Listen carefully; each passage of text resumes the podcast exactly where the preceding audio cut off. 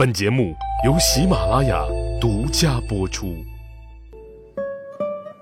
听众朋友，你好，欢迎收听《奏折日记》里的曾国藩。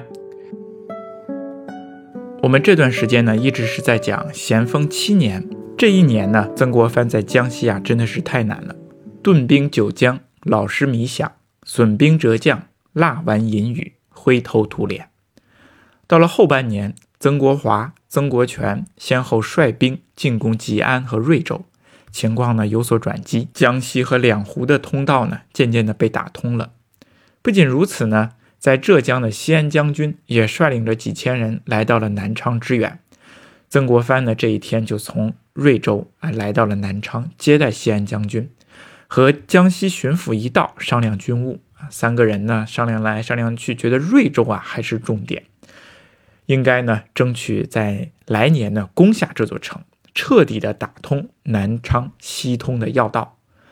于是啊，到了二月初九这一天呢，曾国藩又马不停蹄地赶回了瑞州，和曾国华一道督办工事，想办法攻城。他们在瑞州城外啊挖壕沟，周长三十里，想活活的困死太平军。结果呢，两天过去了之后，到了二月十一号的时候啊。曾国藩突然间收到了一封信，看完之后，他的心呢突然间绞痛起来，趴在地上就哭，放声大哭那种。史料记载，公大痛，扑地欲绝，非常痛苦。那到底是发生了什么事情？曾国藩看的这封信上写了什么呢？很简单，曾国藩的父亲去世了。曾国藩呢就立即给皇帝写奏折，奏报丁忧开缺。他称。臣父告封光禄大夫曾林书于二月初四日病故。父亲去世是一个怎么样的情形呢？我看到的资料不全。曾国藩呢，给一个友人的信中呢，简单的透露了一点。他说，父亲曾林书呢，在正月二十六号的时候呢，突然间中痰。注意，中痰这个痰字啊，就是口中的这个痰。但是啊，中痰是一个中医术语，是一种病。不是单指嗓子眼里的痰，我们可以把重痰呢简单的理解为中风。曾国藩的父亲在正月二十六号的时候呢，突然间中风，然后卧床七日之后就去世了。对于父亲呢突然间去世，曾国藩的心情啊，从接到他的信的表现就可以看出来，大痛扑地欲绝。这是曾国藩继母亲去世后的又一个巨大的遗憾。曾国藩呢陷入了深深的自责当中。他说：“既自了逐巢行二十年来，未生一日之养。”哎，这句话呢稍微有点复杂，其中呢有一个词儿叫“逐巢”啊，自谬逐巢行二十年来，这个“逐巢”的意思就是每天。整句话的意思呢就是说，二十多年来，我每天都不停的在做错事，没有一天好好的赡养过我的父母。前些年我母亲去世了，我都没有进行丁忧守孝。而是末志从军，创办了湘军。如今父亲又突然间去世了，我这当官二十多年来，居然没有一天去赡养我自己的父母。那之前母亲去世的时候，我都没有来得及妥善办理丧事。如今父亲又去世，我却没有看到父亲最后的一面，也没有看上父亲，也没有亲手把父亲的遗体装殓。我真的是痛心疾首，后悔莫及呀。当然，曾国藩之所以这样啊，其实并不是他故意为之，而是国家大事让他不得不如此。这就是所谓的夺情。可是他又细想以来呀，国家大事自己又真的做好了吗？他说：“军营数载，有过多而功寡，在国为一毫无补之人，在家有百身莫赎之罪呀。”这句话的意思也就是说，他自己在心中想为国。过多功少，没有建立很多的贡献，那么在家中呢，却什么都没有做，愧对自己的父母，愧对自己的良心呢？也就是他牺牲了在家里的责任，去为国服务，而换来的是什么呢？则是过多功少。因此啊，他非常的难受，痛心自责，哎，五味杂陈呢。他自己的一句话叫做“追凶自责，抱痛何及”。非常的痛苦，所以此时啊，为了不让自己再有遗憾啊，听到父亲去世之后，他毅然决然的决定回家安排了一下，五天以后，也就是二十六日的时候啊，他就给皇帝写了奏折，要为父亲丁忧。他说：“瑞州去陈家不过十日程途，即日遵旨丁忧，奔乡回籍。”曾国藩作为义军的统帅，他突然间要请假回家守孝，要安排的事情太多，交代的事情太多，于是他在奏折当中呢，就给。就给皇帝呢交代了三个方面的事情啊，他妥善的安排三个方面，哪三个方面呢？第一是水师水军啊，曾国藩说，微臣经手事件以水师为一大端啊，他认为自己办理水师是一件非常重要的事情。那现在的水师啊，其实已经被分成了两个部分了，还是像我们以前所说的，一部分在外江，一共十五营，由杨载福统帅着。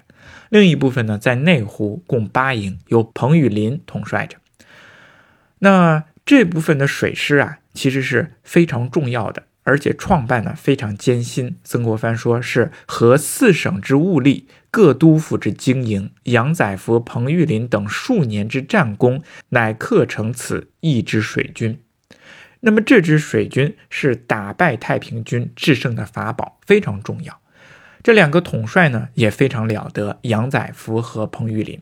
杨载福战功最伟，才识远胜于臣；彭玉麟背力艰辛，有烈士之风。总之，这两个人非常重要，水师也非常重要。所以，曾国藩劝皇帝，水师还是要让彭玉麟和杨载福统帅着，同时让各督府保证水军的军费，这是第一方面。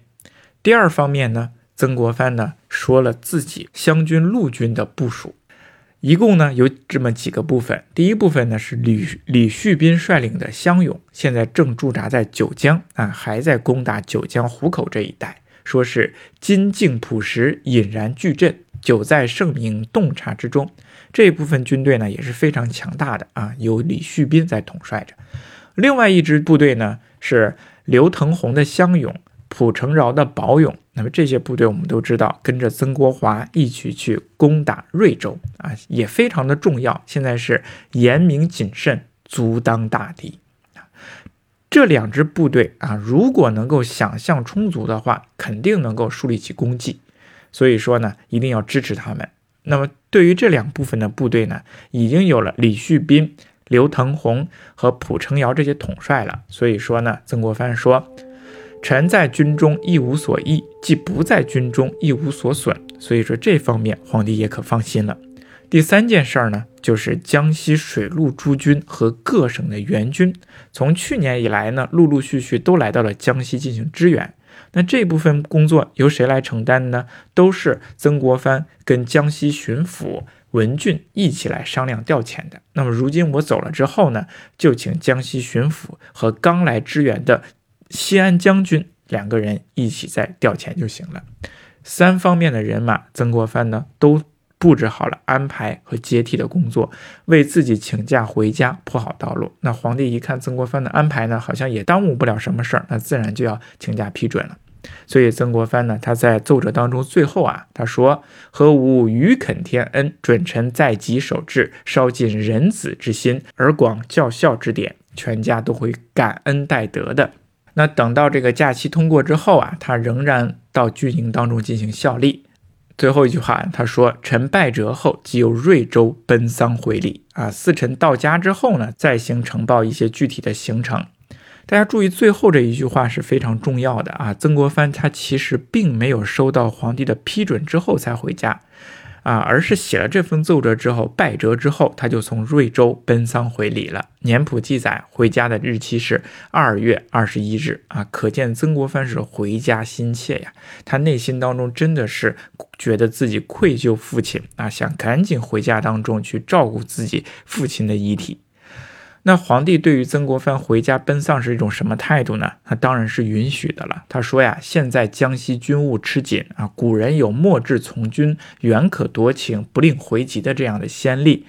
那但是呢，曾国藩现在他父亲去世了，金丁复忧，若不令其奔丧回籍，哎，很难呢随其孝思。所以呢，皇帝还是赏价三月啊，赐银四百两。让曾国藩好好的回乡去办理父亲的丧事。